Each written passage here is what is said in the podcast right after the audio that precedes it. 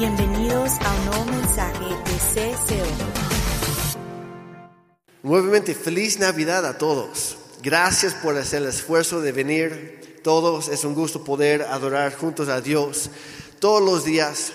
Pero el día de hoy es especial porque estamos celebrando el nacimiento en forma humana de nuestro gran Rey Salvador Jesucristo que sabemos que no nació precisamente en el 24 de diciembre y tampoco en el 25, es más, ni, ni nació en diciembre. Pero lo que hemos estado recalcando en estas semanas es que lo importante no es la fecha exacta, porque la Biblia nunca la menciona, porque la fecha no es lo importante, lo importante es que sí vino, que sí nació, y todo eso para salvarnos a nosotros. Y la semana pasada Ah, estábamos hablando acerca de la historia navideña y les comenté que íbamos a seguir viendo eso ya con otro ángulo el día de hoy. Entonces, si traes tu Biblia ah, para que lo vayan ah, buscando Mateo capítulo 2, vamos a estar leyendo ahí el día de hoy, pero vamos a poner primero este tiempo en manos de Dios. Padre Santo, muchísimas gracias por tu presencia aquí con nosotros. Gracias porque tú eres bueno. Gracias porque tú tienes algo increíble para nosotros hoy.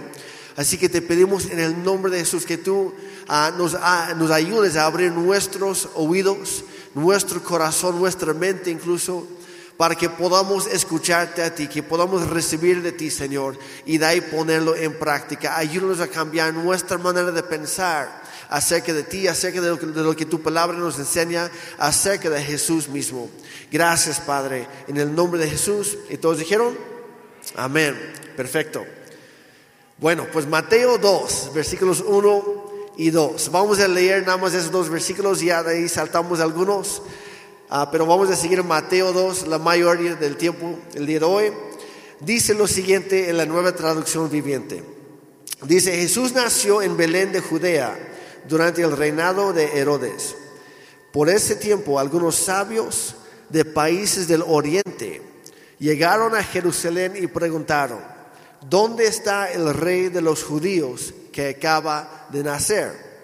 Vimos su estrella mientras salía y hemos venido a adorarlo. Digan eso conmigo, esa última línea. Hemos venido a adorarlo. ¿Por qué estamos aquí el día de hoy? ¿A qué hemos venido? A adorar a Dios. Hemos venido a adorar a Él. Y lo que me encanta de esta historia es que los sabios no venían por lo que podían conseguir de Dios, tampoco por lo que Dios podría hacer para ellos. Al contrario, los sabios llegaron específicamente para ofrecer adoración a Él. Muchas veces hay, gente que, eh, ustedes saben que hay, hay gente que hay en nuestra vida, en el trabajo, en la escuela, en la misma familia, en, el círculo de amigos, hay gente que están cerca de nosotros por conveniencia, sí o no. Hay gente que tiene motivos anteriores. Hay gente que, que se acerca con nosotros, por desgracia, porque quieren algo de nosotros. Y es, es, es, un, es un problema en la misma naturaleza humana. Tendemos a buscar lo nuestro primero. Pero los sabios no se acercaron a Cristo queriendo algo a cambio. Ellos se acercaron a Él para ofrecerle algo. Y tristemente algunos reducen el mismo cristianismo a la idea de que Dios existe para nosotros o para hacer que nuestra vida sea mejor. Muchas veces nos ponemos a, nosotros mismos en el centro de todo y que pensamos que todo gira en torno a nosotros. Y, si fuéramos a, ponerlo de, manera eh, personal, muchas veces pensamos de, la siguiente manera, es que todo se trata de mí, de mis sueños, de mis anhelos, de mis necesidades, de lo que yo quiero. Y a veces tratamos a Dios como si fuera, por decirlo así, una, una máquina vendedora cósmica. Y pensamos, pues si meto la moneda correcta, si hago la oración correcta, si, si oro por los alimentos, doy gracias por los alimentos antes de, antes de comer, si leo mi devocional cada mañana, si soy fiel llegando a la reunión cada, cada domingo o en los grupos conexión, si me porto bien, si hago todo eso, entonces Dios me tiene que dar lo que yo quiero. Y yo sé que nadie levanta la mano, ¿verdad? Pero muchas veces es nuestro trato para con Dios durante la vida. Y es la idea que tenemos, pero es una idea equivocada porque Dios no existe para beneficio nuestro. Dios no existe para servirnos a nosotros. La realidad es que nosotros existimos para Él, para amarlo, para conocerlo, para adorarlo, para servirle. Y Dios anhela tener todo nuestro corazón bien entregado a adorarle a Él. Hay muchas cosas que como iglesia estamos haciendo bien por la gracia de Dios. Pero algo que siempre podemos mejorar es el asunto de la adoración.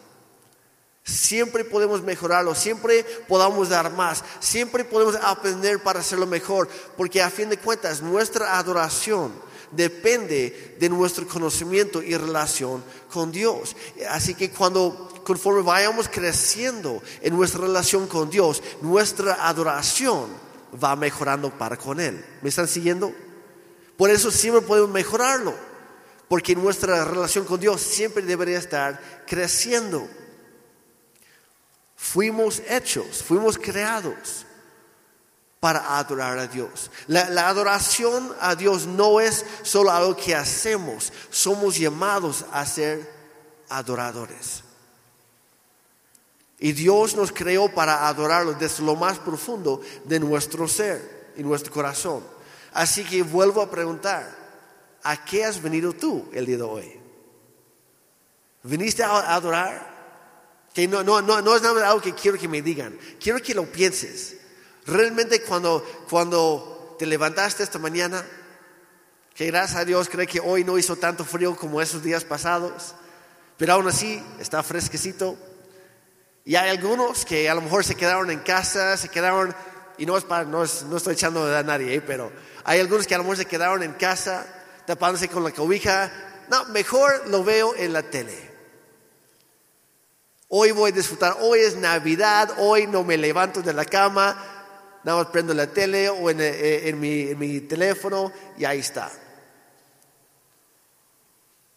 Y tristemente, las personas que no, y nuevamente los que están en línea, los queremos mucho, no estoy echándoles a, a nadie. Sé que están grabando este y están transmitiendo en vivo.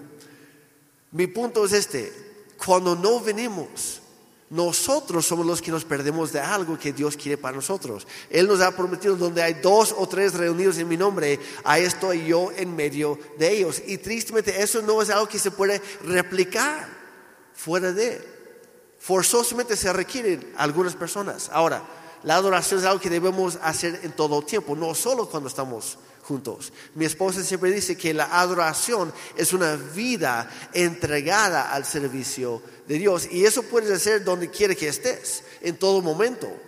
Pero estoy recalcando, algo especial que sucede cuando nos reunimos.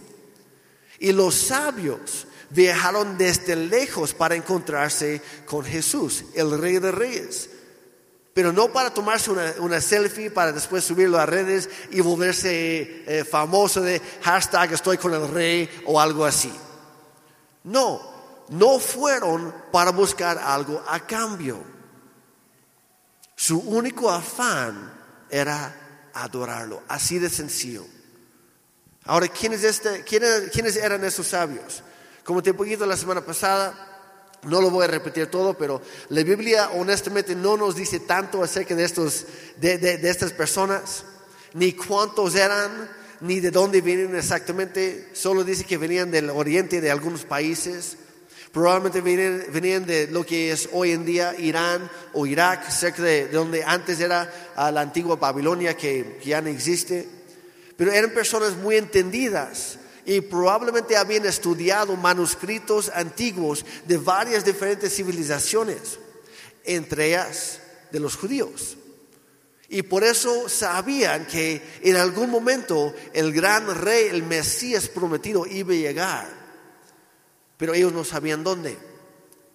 Y de alguna manera relacionaron la aparición de una nueva estrella en el cielo con el nacimiento de un gran rey. A lo mejor fue revelación del Espíritu Santo, tal vez fue por lo que habían estudiado, no lo sabemos. Pero el punto es que se levantaron de donde estaban y fueron. Y yo les quiero animar. Estamos terminando un año, estamos a punto de empezar uno nuevo y yo te animo. No te quedes con la adoración que tú has ofrecido a Dios en el pasado. Sigue creciendo en tu adoración a Él. Y te va a costar. No te voy a mentir. Te va a costar. La adoración es una, es una vida entregada al servicio de Dios. Y hay algunas personas que están muy cómodas o al no hacer nada o al hacer lo que siempre han hecho. Y por hacer lo mismo siempre dejaron de crecer. O por no tomar la iniciativa, no crecen. Yo te animo, crece en tu adoración para con Dios. Algunos eruditos, de hecho, creen que, estos sabios vienen de, varios diferentes países con tal de representar al mundo entero postrado a los pies de Cristo, ya que Jesús vino para salvarnos a todos, no solamente a los judíos, empezó con ellos y damos gracias a Dios por la vida de todos los judíos. Damos gracias a Dios por esa nación porque de ahí salió, ahí nació nuestra, nuestro Salvador y bendecimos a los judíos. Pero Jesús no, no vino solamente para ellos, sino para salvar a todos, a todos y cada uno de nosotros de nuestros pecados. Mateo, en todo su evangelio, donde estamos leyendo hoy, Mateo vez tras vez describe a Jesucristo como el rey y salvador de todo el mundo, no solo de unos pocos o de unos cuantos. Y estos sabios viajaron miles de kilómetros. Digan conmigo, miles de kilómetros. ¿Qué tan lejos queda tu casa? ¿Qué tan lejos queda tu casa de, este lugar? Si ellos estuvieron dispuestos a viajar miles de kilómetros, los únicos, bueno, no, no los únicos, porque ellos no llegaron cada semana pero, piénselo por un momento.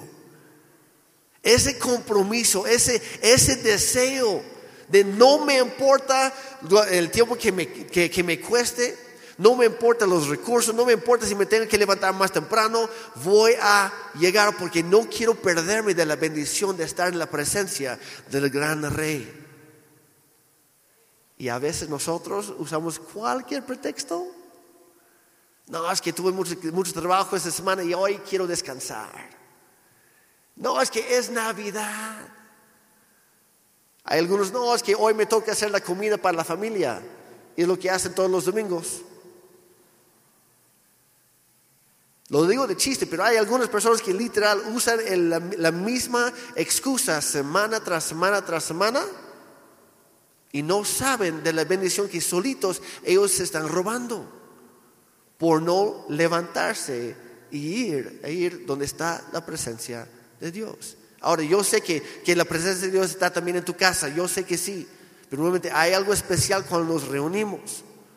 Y estos sabios viajaron miles de kilómetros para encontrar a este nuevo gran rey. Y cuando llegaron, fíjate en lo que hicieron. Vamos a saltar al versículo 9 de Mateo 2. Y para poner el contexto, llegaron primero a Jerusalén, a la capital, pensando que el rey había nacido en el palacio. Hablamos de eso la semana pasada. De ahí siguieron la estrella para llegar a Belén. Dice, versículo 9, después de ese reunión los sabios siguieron su camino y la estrella que habían visto en el oriente los guió hasta Belén. Iba delante de ellos y se detuvo sobre el lugar donde estaba el niño. Cuando vieron la estrella, Ojo aquí. Dice, se llenaron de alegría. Y de hecho vamos a desmenuzar lo, que viene ahorita. Se llenaron de alegría. Entraron en la casa y vieron al niño con su madre María. Se inclinaron y lo adoraron. Luego abrieron sus cofres de tesoro y le dieron regalos de oro, incienso y mirra. Hay, hay, varias cosas que podemos aprender de los sabios en esta mañana, este día. Y justo es lo que quiero recalcar con, con cada uno de ustedes. ¿Qué es lo que hicieron? después de viajar miles de kilómetros, investigar por dónde llegaron, dice que al entrar, que se llenaron de alegría. Después se acercaron a Jesús, se inclinaron delante de él, se postraron o se arrodillaron, dicen otras versiones, lo adoraron y después, dice, luego abrieron sus cofres de tesoros y le dieron regalos. Ahora, ¿cuál es tu actitud hacia Dios cada vez que vienes a la iglesia para tener un encuentro con Jesús? Compara tu vida Compara tus actitudes con las de los sabios.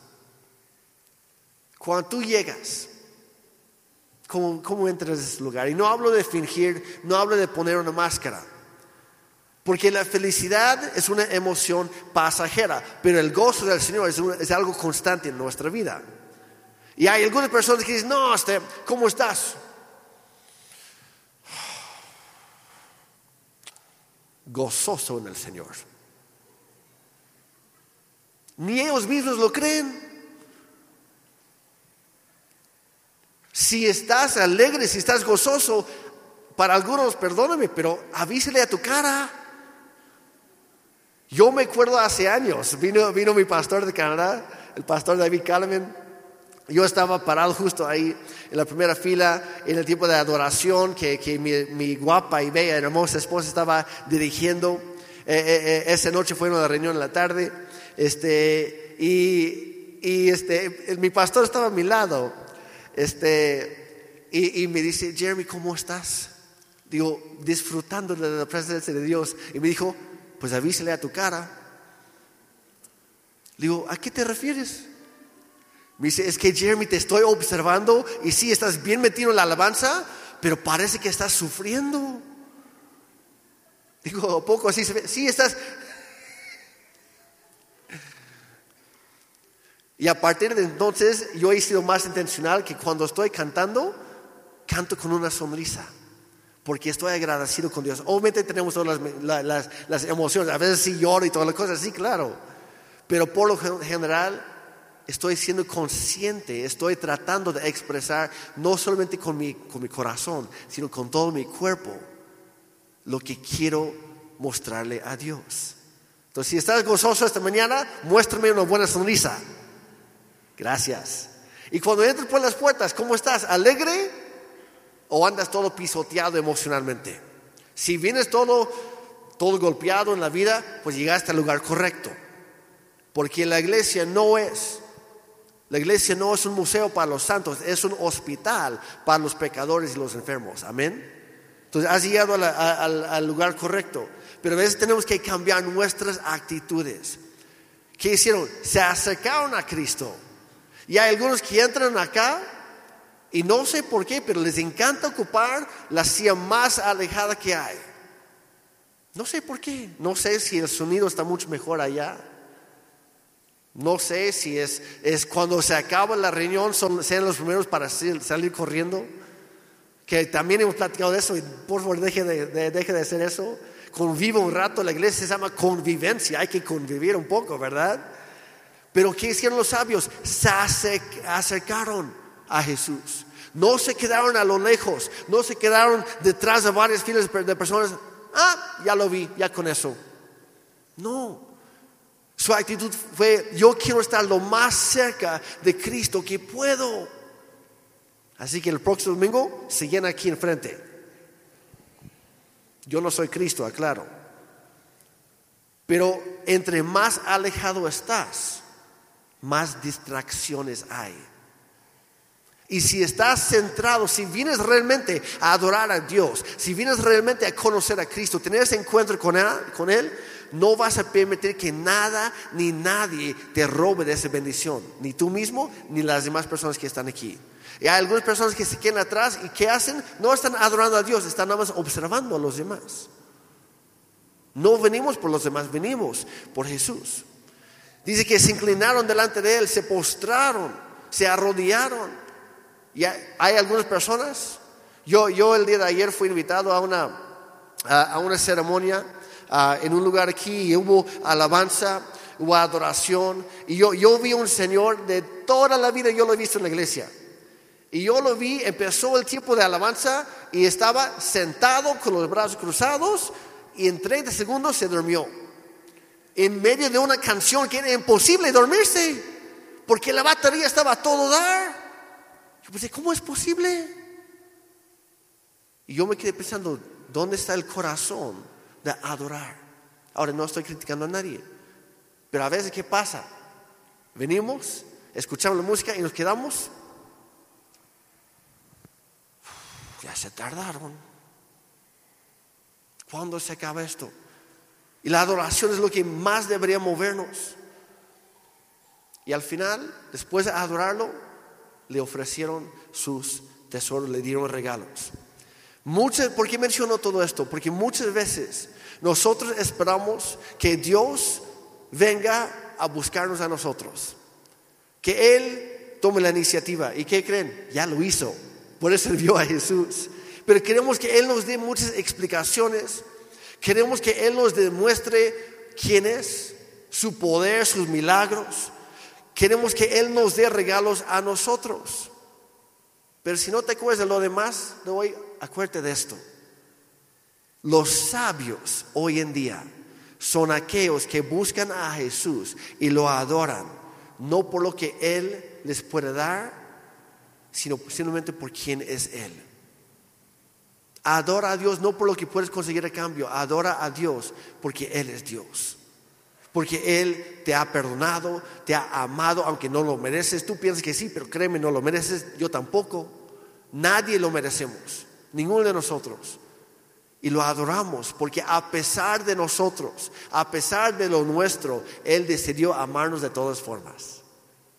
Y perdonarnos y rescatarnos de la muerte eterna de sanarnos de nuestras enfermedades. Él decidió hacer todo eso y Él merece nuestra adoración.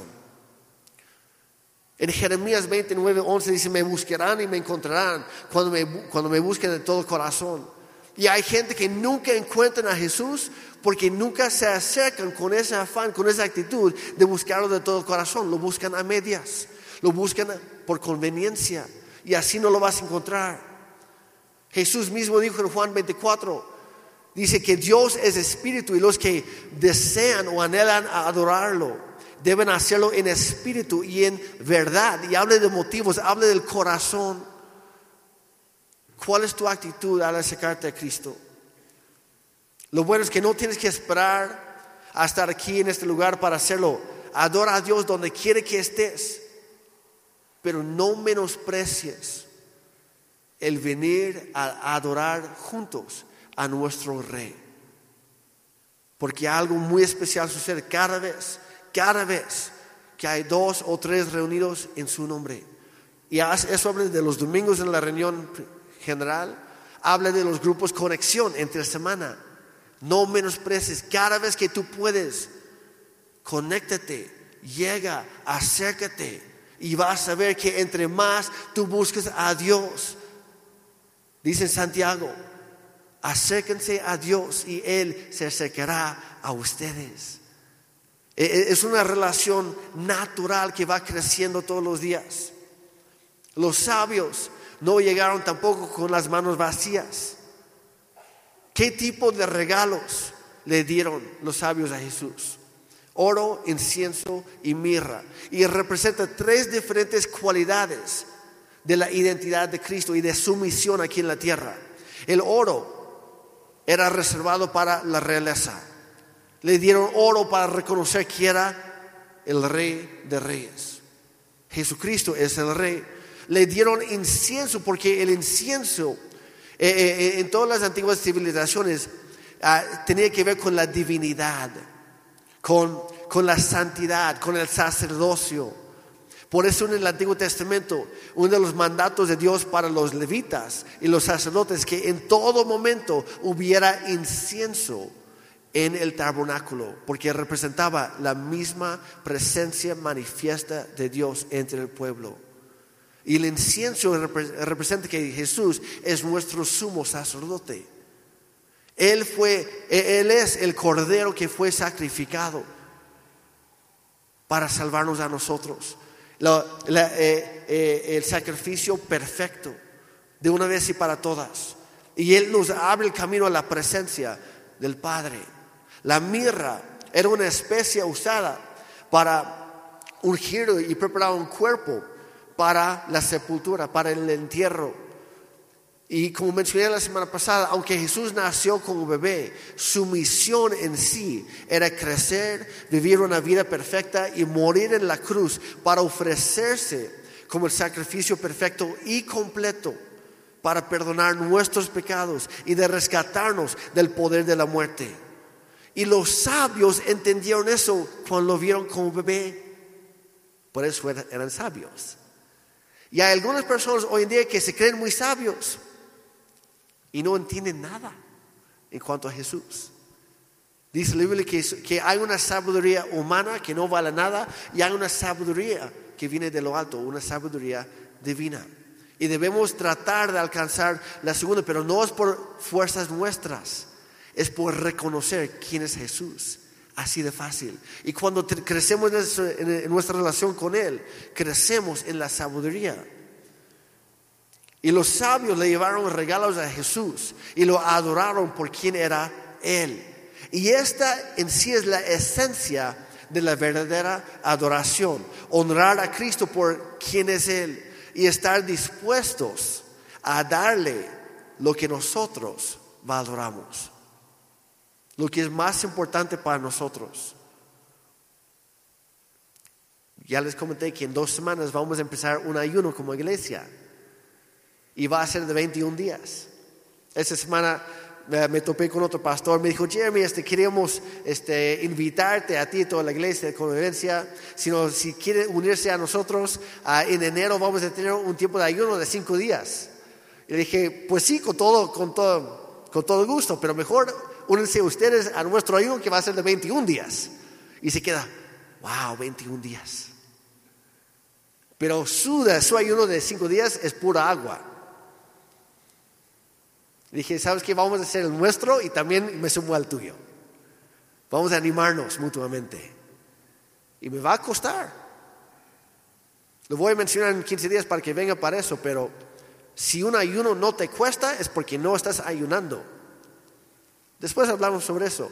Pero ¿qué es lo que hicieron los sabios? Dieron de lo que ellos valoraban.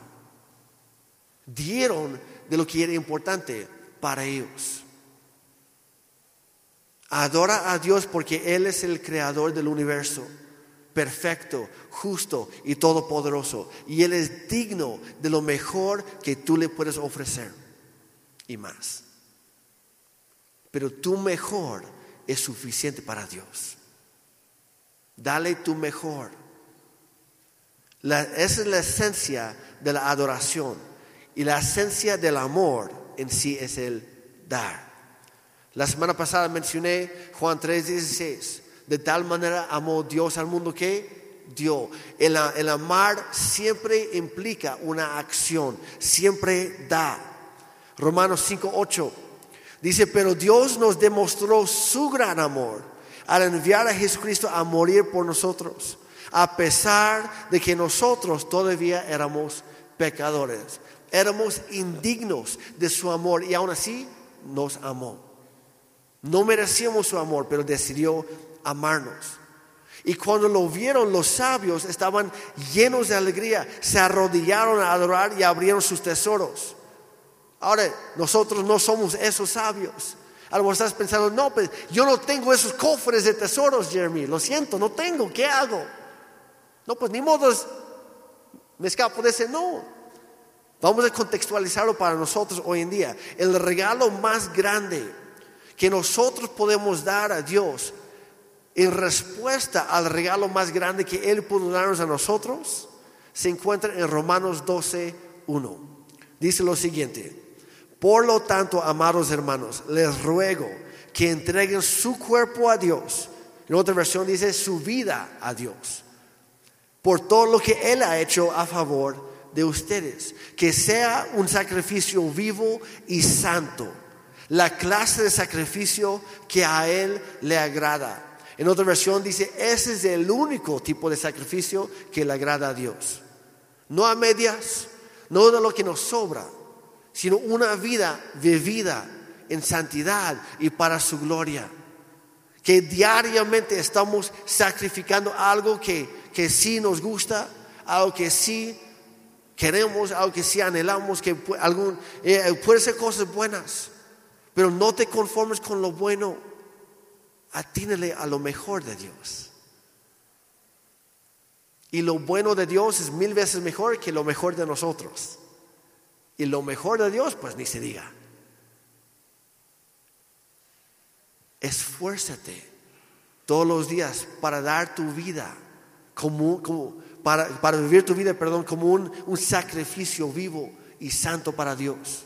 Dice, esa es la verdadera forma de adorarlo.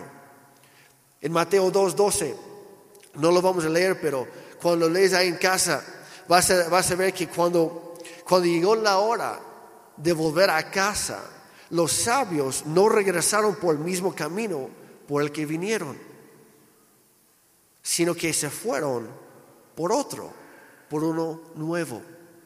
¿Y quién nos dice eso? El encontrar a Jesús significa que tu vida debe tomar un nuevo rumbo. Como mencioné al principio, hay algunas personas que se acercan a Dios pensando, no, pues yo me acerco, yo, yo quiero ser cristiano, yo, yo me interesa, me gusta todo esto para que Dios haga mi vida más fácil. Y no quieren cambiar nada. Y sin darse cuenta se están perdiendo de lo más importante. Porque Jesús vino no para darte nada más felicidad, lo siento. La idea de que no, Dios quiere que yo sea feliz, búscame un versículo de la Biblia que enseñe eso. No lo dice.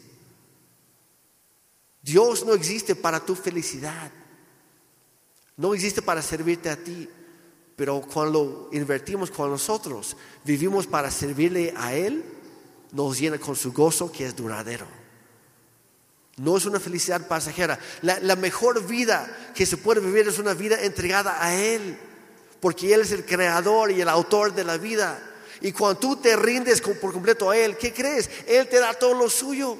Pero tiene que ser tiene que ser un compromiso auténtico porque Dios mira el corazón. Dios se fija en los motivos. El motivo importa. El encontrar a Jesús significa que tu vida debe tomar un nuevo rumbo, uno que sea receptivo y obediente a la palabra de Dios. La adoración verdadera, el encontrarnos con nuestro gran rey, honrarle y reconocer que Él es nuestro Señor y Salvador nos debe cambiar en cada ocasión, no solo en el día de tu salvación, sino todos los días.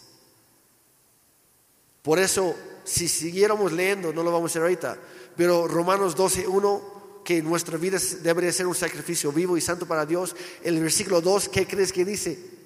habla de que continuamente estamos siendo renovados, transformados, conforme vayamos conociendo más su palabra y eso para conocer más a Él, vamos a crecer en esa relación y esa relación nos va a transformar en nuestra mente, en nuestra, ah, eh, eh, en una versión dice, para que así cambia tu manera de pensar y tu manera de vivir.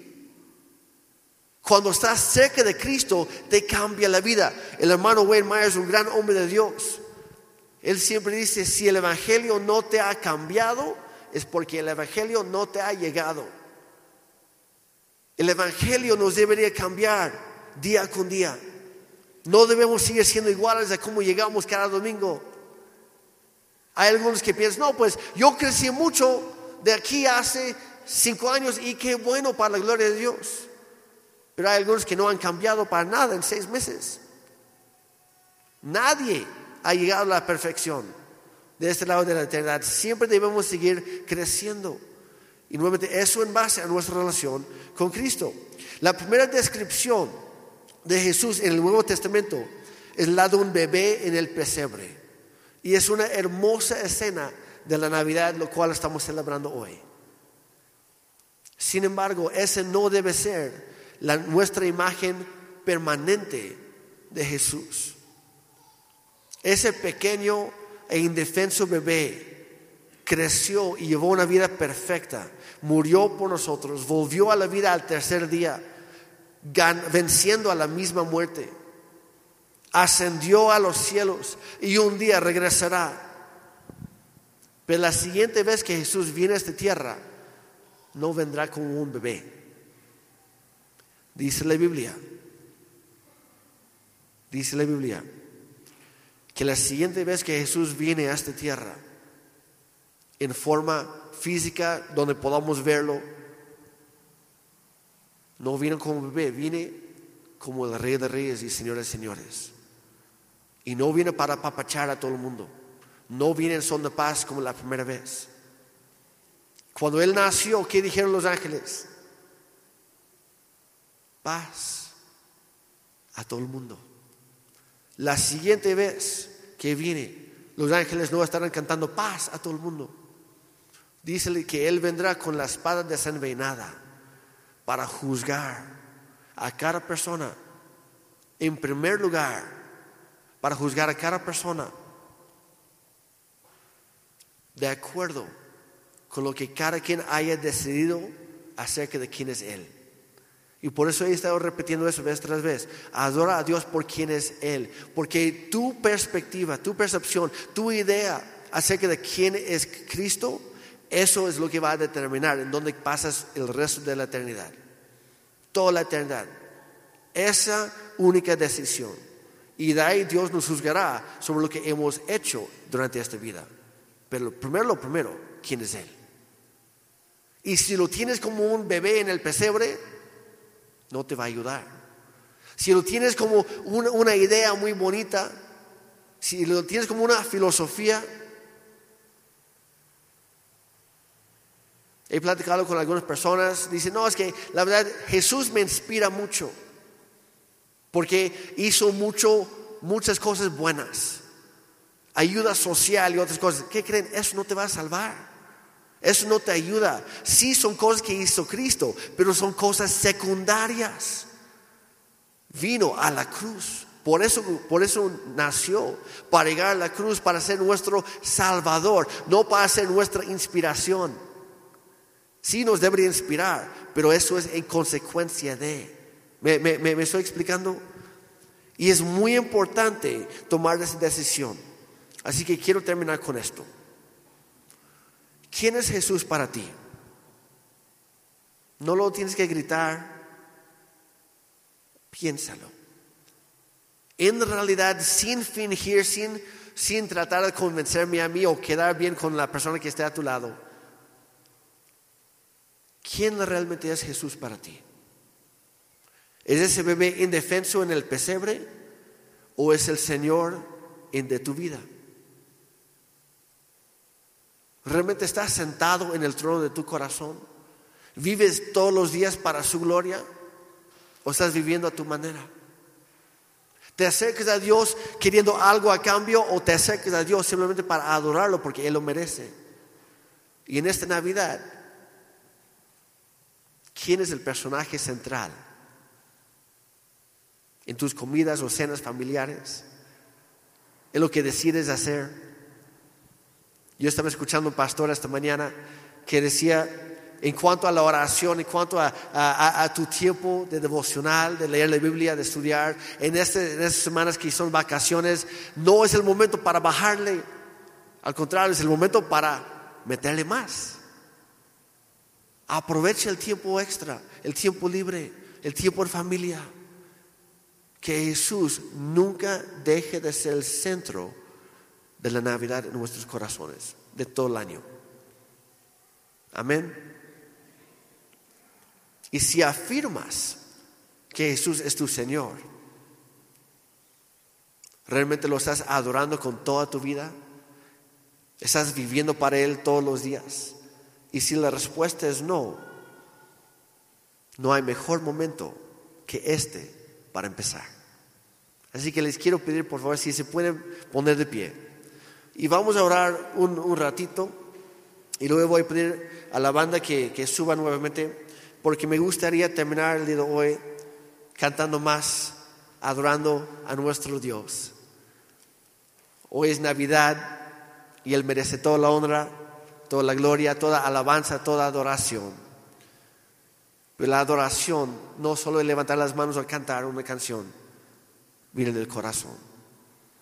Así que si tú estás aquí el día de hoy y a lo viniste por primera vez y ya habías escuchado la historia de la Navidad, pero tal vez no así, y estás pensando, pues Jeremy, la verdad, he escuchado la historia, pero viendo mi vida me doy cuenta que la historia no me ha cambiado a mí.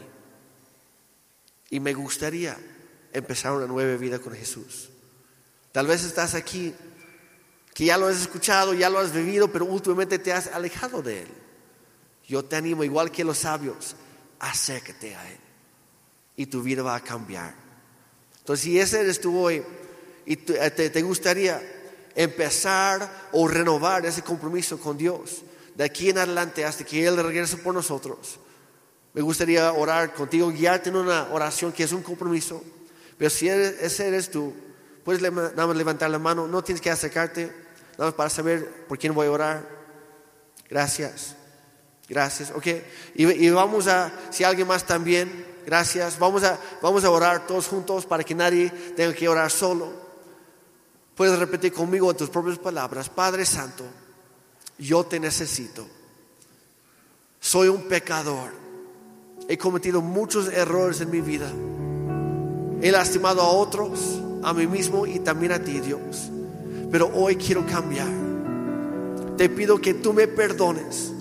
No lo merezco, pero hoy lo recibo por lo que hizo Cristo en la cruz por mí.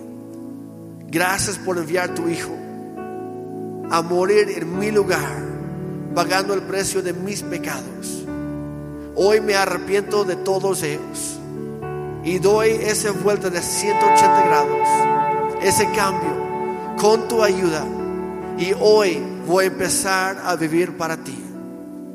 Si Cristo murió por mí, entonces yo viviré por ti, Dios, a partir de hoy. Gracias por nueva vida. Puedes tener la mía. En el nombre de Jesús. Amén. Y amén. Si tú acabas de hacer ese compromiso con Dios, bienvenido a la familia de Dios. Un aplauso para las personas